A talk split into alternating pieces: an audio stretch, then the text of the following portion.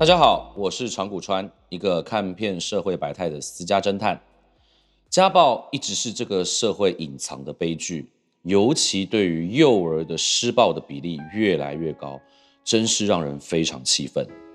前几天事务所来了一个客户，她是一个瘦弱的妈妈，带着两个小孩。看到她的时候，其实我很难过。她好瘦，还带着六岁的女儿跟四岁的儿子，一脸疲倦。看起来应该已经很久没有睡好了。我倒了一杯茶给他，让他慢慢的说出他的故事。长谷川先生，我结婚了五年，我先生一直有酗酒的习惯，每次喝酒都会对我动手动脚，把我当成出气筒。后来小孩渐渐长大，看到爸爸酒后就打我，孩子们就会尖叫哭喊。没想到先生变本加厉，连小孩也不放过，直接对小孩动手。你看，川谷川先生，我儿子的脚上的烟疤和伤痕。天哪，这是他亲生小孩，他怎么做得了这种事？这真是太可怕了。当我看到弟弟大腿的内侧全部都是被烟头烫过的伤疤，密密麻麻，大大小小。有新的，有旧的。这时候，我也看见这个年轻的妈妈早就红了眼眶。你知道吗？不只是弟弟，姐姐也被烫过了好几次。更过分的是，有一次我先生喝醉酒，还差点性侵姐姐。这个时候，映入我眼帘的是这个年轻的妈妈已经崩溃大哭了。这种哭就很像是长久以来求助无门。他现在终于来到开封府击鼓鸣冤的那种感觉，这种哭声我永远都不会忘记，那是一种无尽的心疼。他说他真的已经身心俱疲了，加上请了律师之后，已经完全没有钱了，只能打打零工，勉强养活自己跟两个小孩。最后律师请他来找我们帮忙收集证据，说完他就从口袋里面拿出一坨皱巴巴的钞票。数一数，有六千块。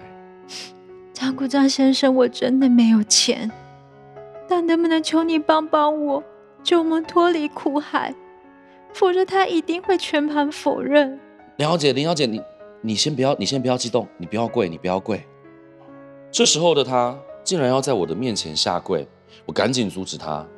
原本在旁边玩耍的姐弟俩看到妈妈哭了。就跑过来，一左一右的围着他，说：“妈妈，你怎么了？妈妈不要哭嘛！”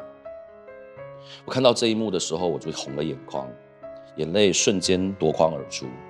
接下妈妈的委托之后，我一直在想，我应该怎么帮助他们，才能让他们彻底的离开这个毫无人性的爸爸，让这个人能够永远的从他们生活里面消失。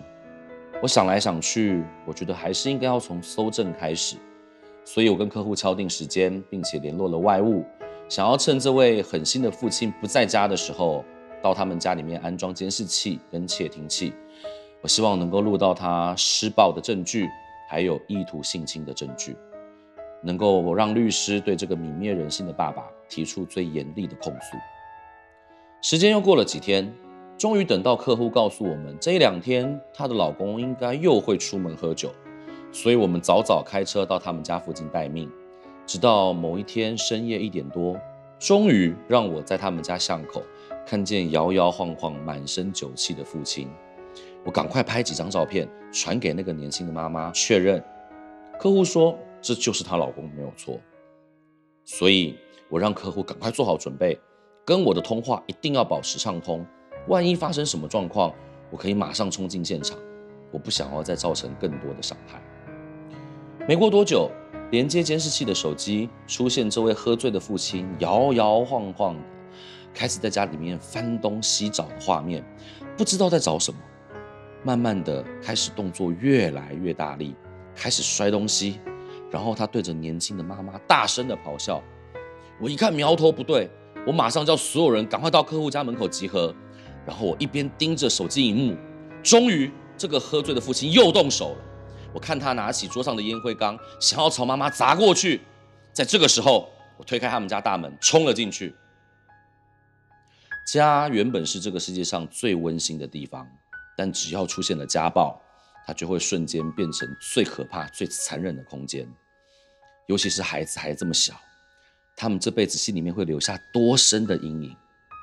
这就是为什么我们要努力的遏制家庭暴力最主要的原因。我是长谷川，我们下次见。